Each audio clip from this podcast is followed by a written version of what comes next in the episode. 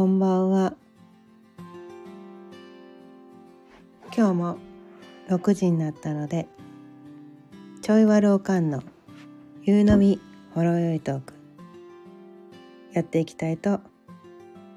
思います。今日のお題は癒しを受け入れるというお題でお伝えしていきたいと思います思います。今日はねちょっとスタートがね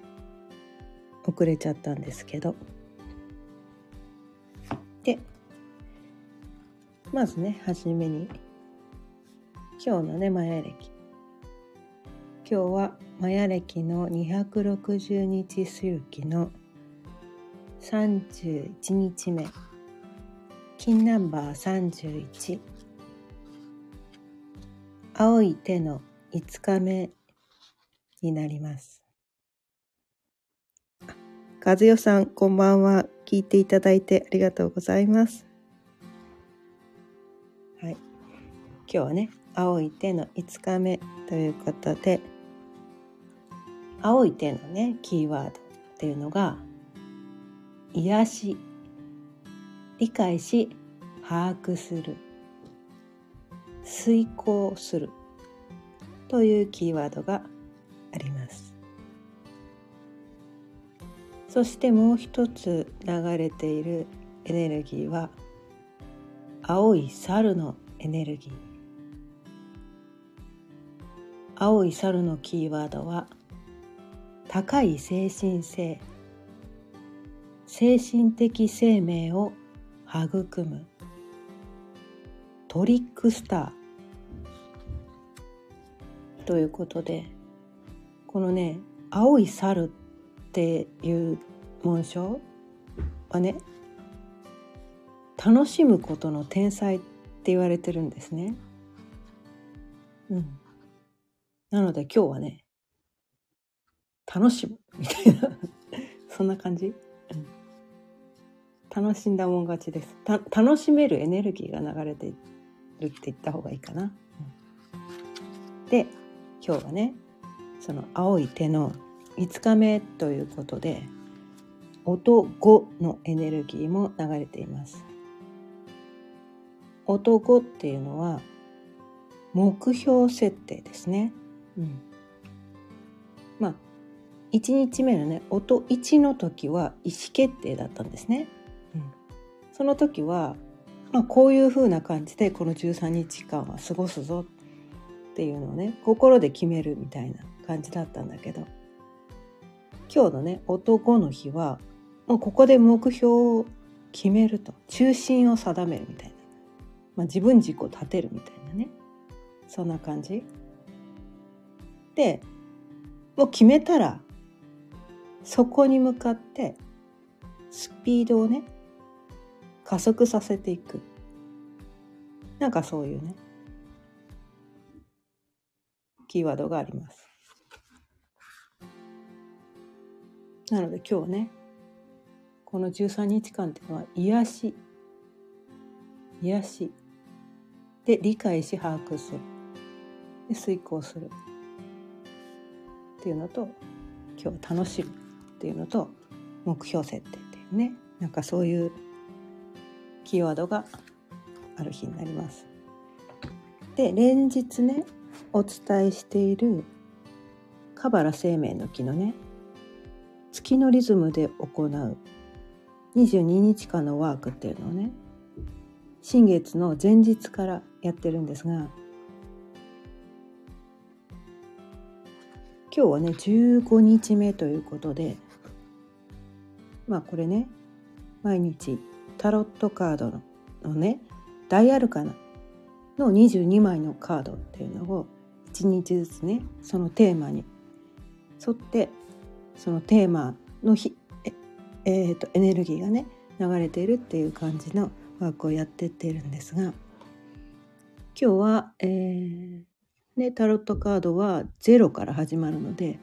15日目のね今日はね14番の「節制のカードになります。タロット知ってる人はねわかるかもしれないけど。テンペランスっていうねカードで。女の人がこうね手にね両手にねそれぞれ右手左手にこう壺みたいなのを持ってて水をね片方から片方に移し替えてるっていうね絵が描いてある。ですね。で女の人はこれ羽が生えてるので天使なんだな。うん、天使。天使の女性が女性の天使か女性の天使がこう壺から壺に水を移し替えてるっていうねカードなんですけどで昨日ね1213のカードの時にこうなんかこうね変容だったんですね。変容だったんです。昨日はね死のカードでねザ・デスのカードで一昨日は吊るしのねカードでそこで変容が起こった。変容が起こったということで変容っていうのはちょっとなんかね大変なんですよね。自己変容って意識の変容が起こるとちょっとなんかこう大変なことが自分の中で起こるということでで今日はね癒しと再生の日らしいです。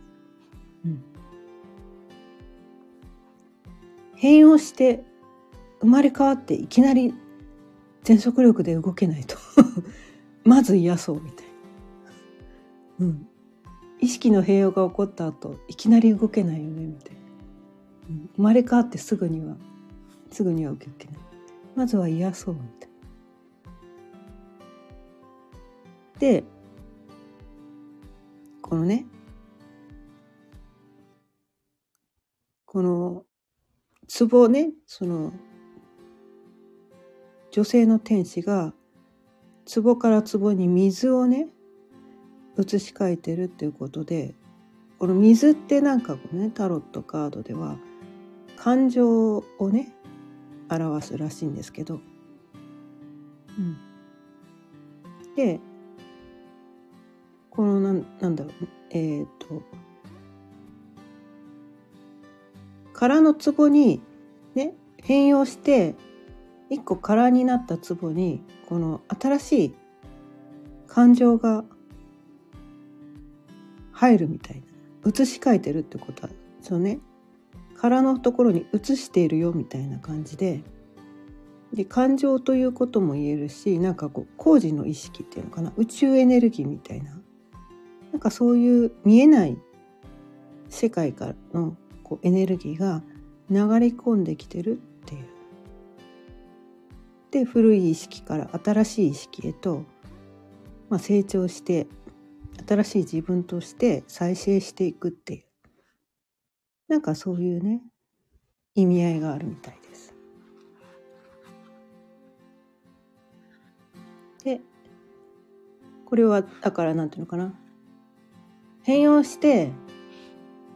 よしやったるぞって言って自分の力だけでやるのではなく宇宙のサポートを受け取りましょうまずは癒しを受け入れて自分を受け癒してあげてこうなんていうのかな自分だけでやろうとしないみたいな。うんなんかね癒しを受け入れるっていう意味合いがすごく今日はあるらしいです。宇宙のサポートを受け取る。うん、で自分を癒したり自分を整える。まずは整えて結局何というのかな宇宙のサポートを受けるには思考だけが働いてると宇宙のサポートってどうやら受け取れないらしいんですよね。うん、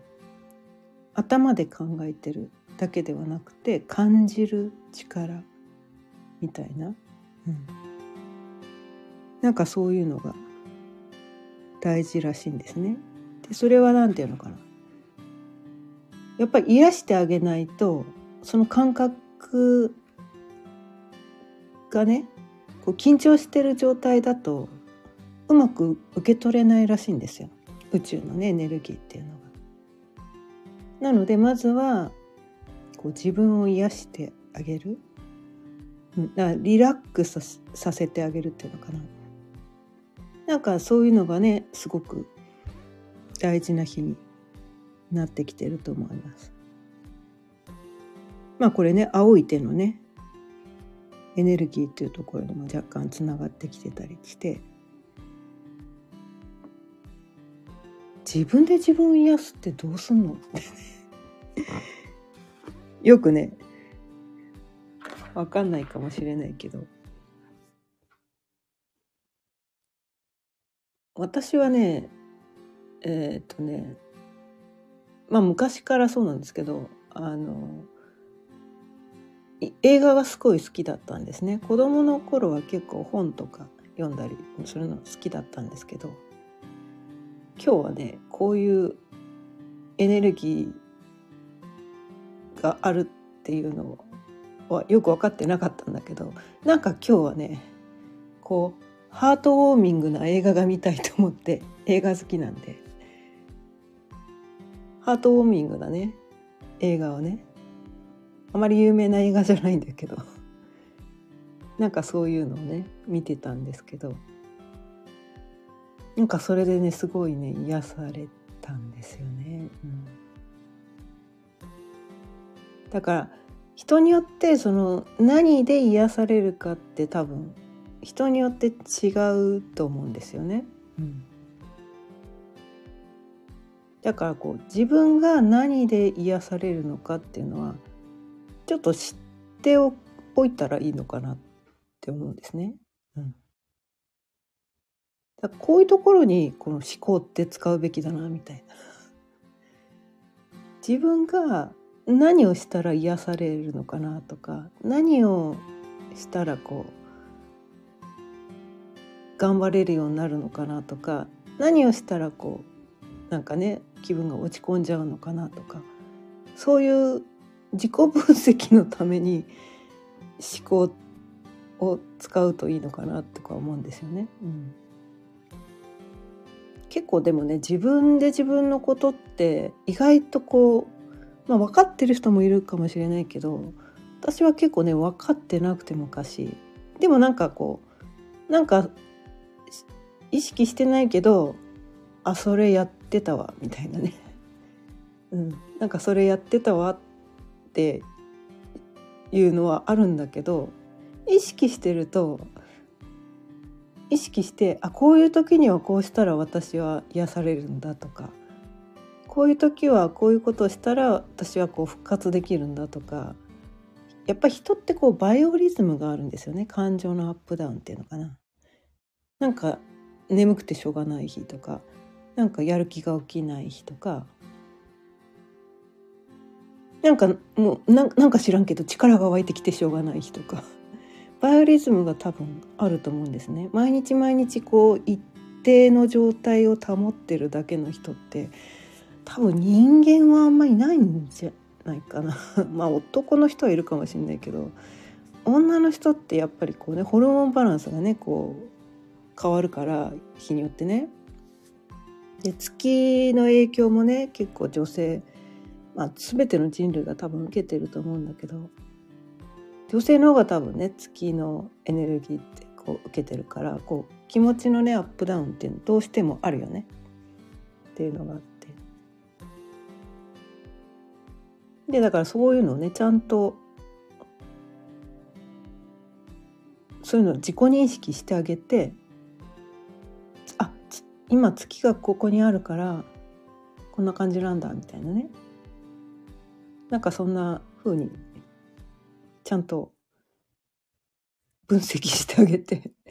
うん。でそこに対してこうなんかなんだろう落ち込んでる時ってひたすらなんかこうななんだろう自分を責めたりする時あるんだよね。自分を責めたりする時あるんだけどそれしなくていいからみたいな。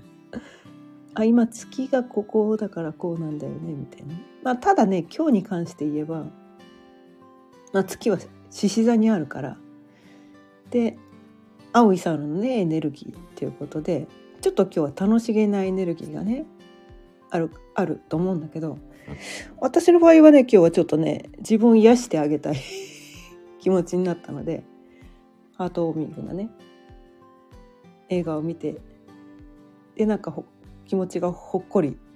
温まったんですよね。うん、でこれってこう多分ねこうまあ星読みをするとその人がどういう時にこう調子がね整うかみたいなところが見えてきたりするんだけどやっぱり私はねなんかねハートがあったかくなってないとだダメっぽいみたいな。そう。たまにね暑すぎてこう手に負えない時あるんだけど。そう。なんかね冷めてきちゃうとなんかね超クールになっちゃう時があるのね。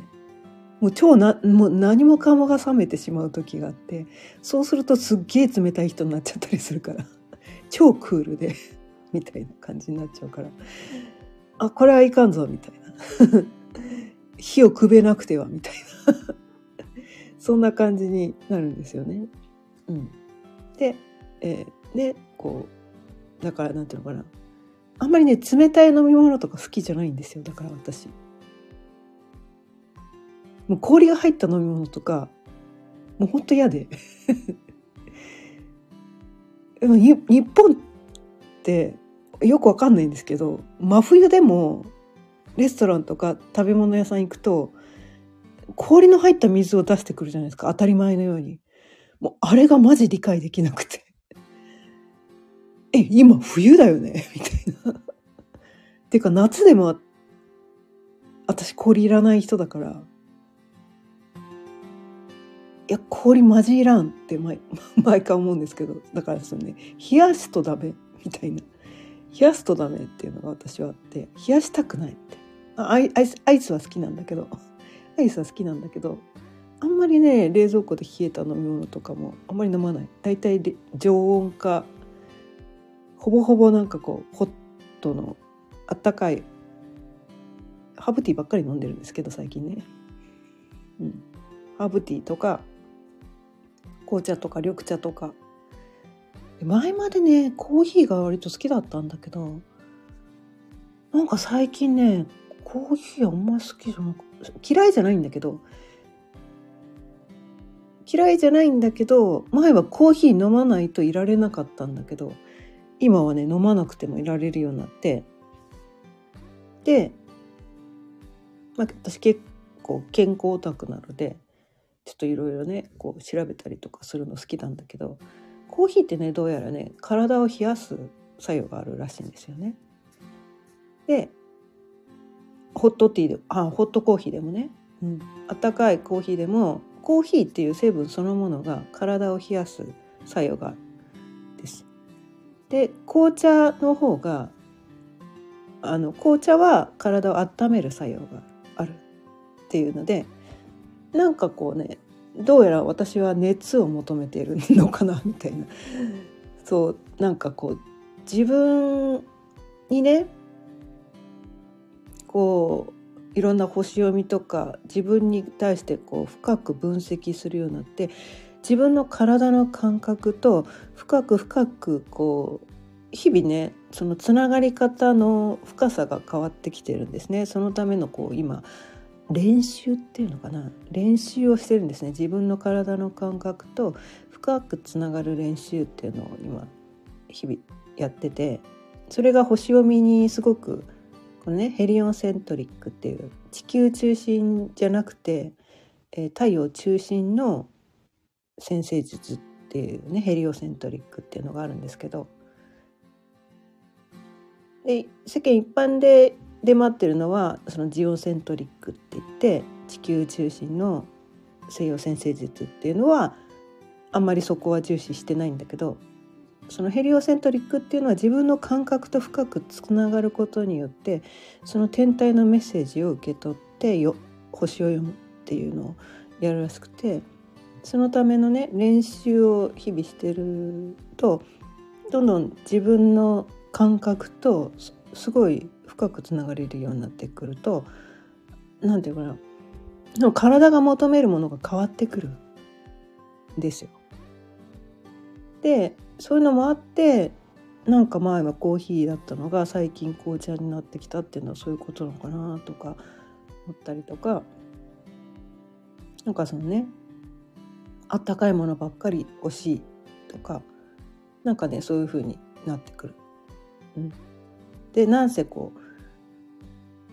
胃腸ってね冷やしてろくなことないらしいんですよやっぱり。うん、でやっぱりなんかこうほっとするってやっぱあったかいもの熱い熱いものというよりあったかい何かに触れるとほっとしません？癒されるってあったかいものにこう接するとすごくのこの安心感が得られるというかすごい私は癒されるんですよね。だからあったかいお風呂とかあったかいお布団とか大好きだし日向ぼっことか大好きだしで本当なんかね寒いのがなんせ苦手だから。だからね関東からねこのあったかい宮崎にね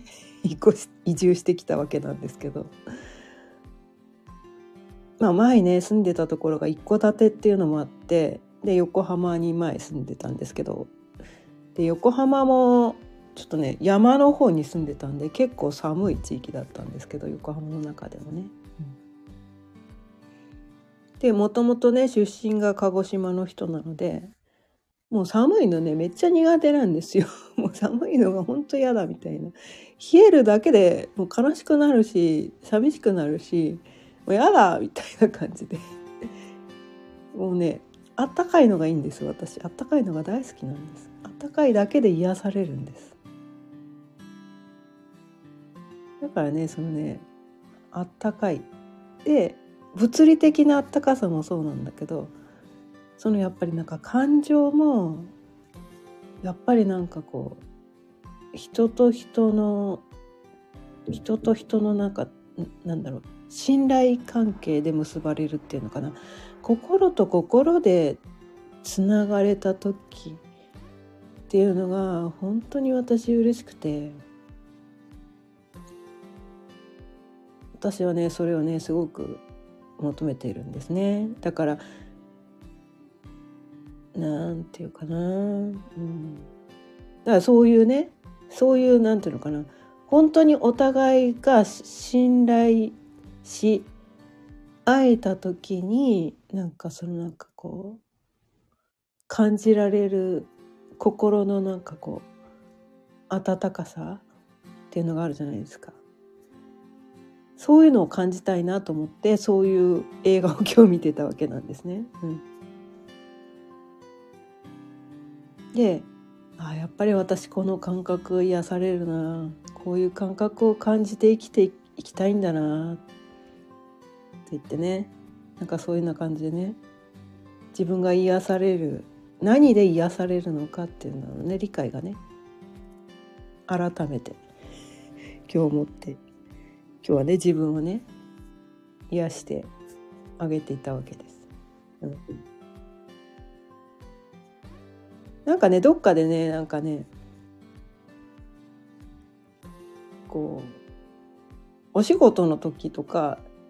やっぱりなんかビジネスライクな付き合いになっちゃいがちじゃないですか。そうなっちゃいがちなんだけどでほらこの心と心がつながるためには自分も自分が開いても相手に拒絶されたらつながれないわけじゃないですか。で何ていうのかな。こっちがひ心を開くことも嫌がる人もいるんですよね中にはその。そんなにオープンにされても迷惑だしとか言って拒絶されることもあるんですよね。こっちが歩み寄ってもあっちからこうスパーンって切られる時があるからそれってなんかあ踏み入っちゃいけなかったんだみたいな。なんかそういうことがあるから最初のうちってなかなかねこう恐る恐るなんですよね。相手相あお互いにひひら開いた同士じゃないとつながれないけどなかなかねそれがね相手がそういう人じゃない。別に開きたくもないとか 思ってる人だったらなんかこうありがた迷惑じゃないですか。多分その人って。こっちが開いてもなんか「え何開いちゃってんの？この人」とか 思われちゃってもなんかなんかこうで迷惑かなとか思うのでちょっとそこら辺がね恐る恐るになってくるんだけど。人間関係って難しいですよね。なかなかね人と人と心のつながりっていうのがね、うん、なかなかこう気づきにくい。これ自まあみんな怖いんだと思うんですよね。だからみんなだからそのひ開いたことによって傷ついた経験がある人っていうのは多分開くのが怖くなっちゃってるから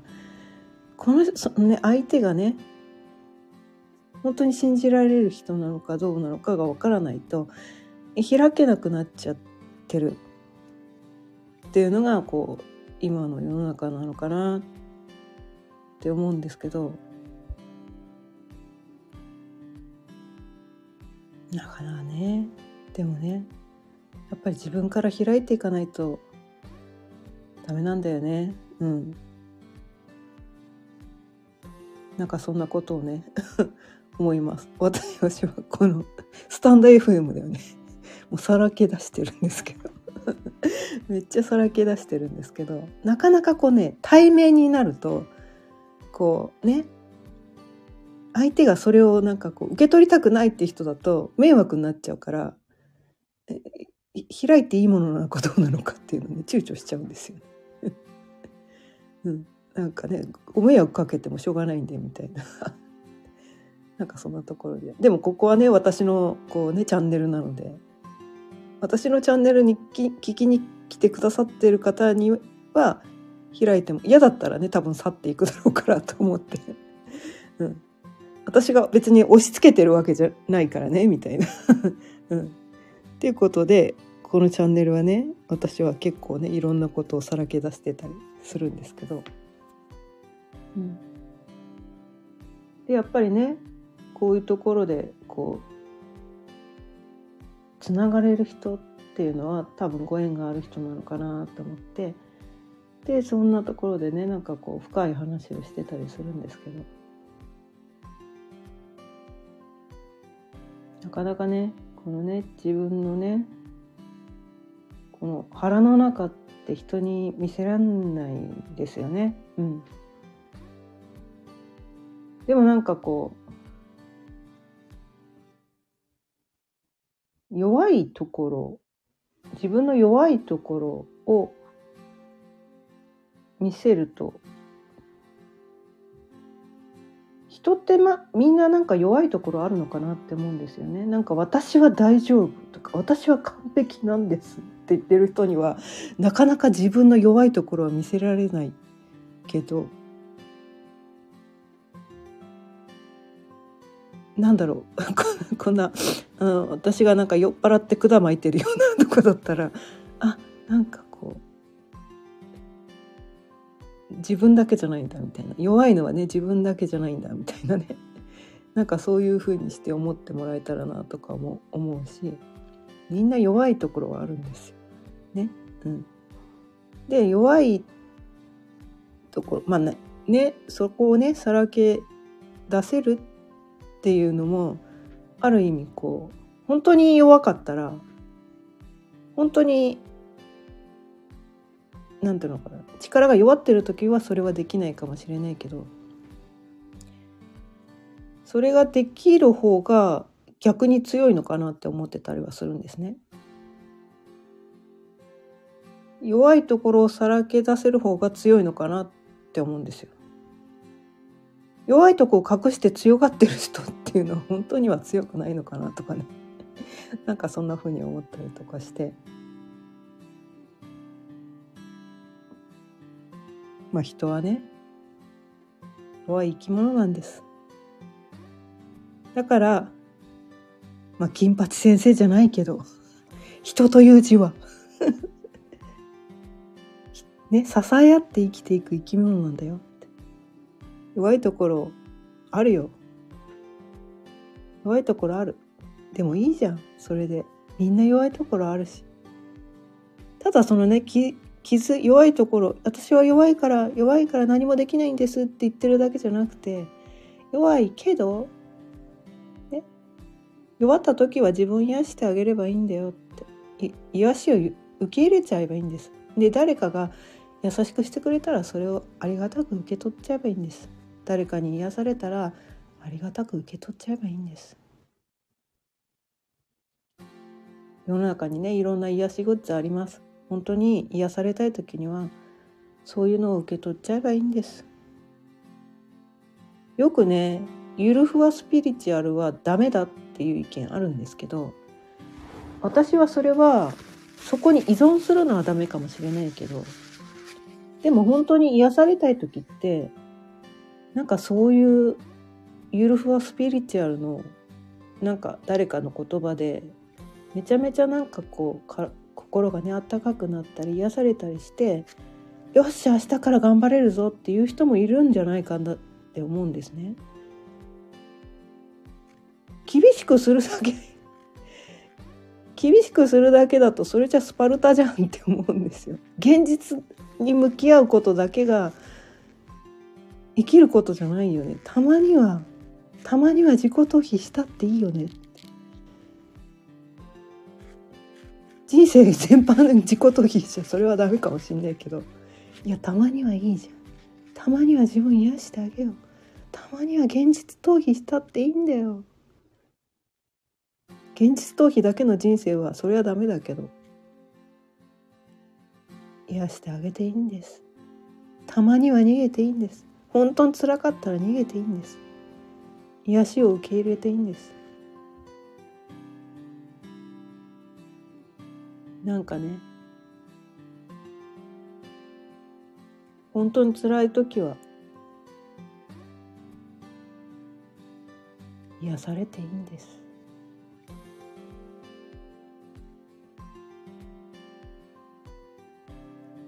で自分をね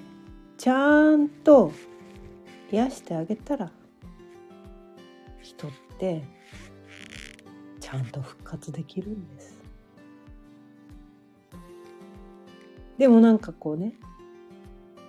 現実逃避なんかしちゃダメだ。癒しなんてそんなのやっちゃダメだ。毎日毎日頑張らなきゃっ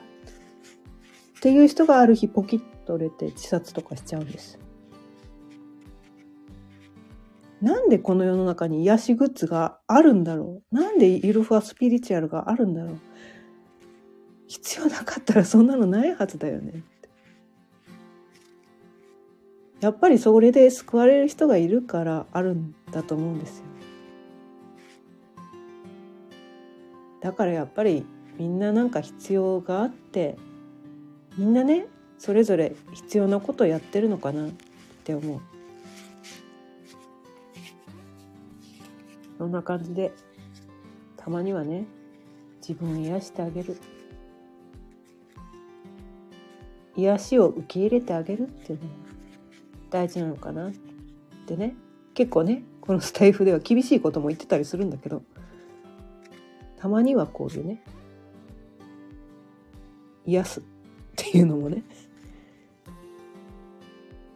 大事だよっていうのをね今日はお伝えしてみました。ということで今日も30分過ぎたのでそろそろ終わりにしたいと思います。毎日夕方6時からだいたい30分ぐらいその日のテーマを決めていろいろと自分で自分を幸せにする方法をお伝えしていますまた聞いてくださったら嬉しいですそれではまた明日。さようなら。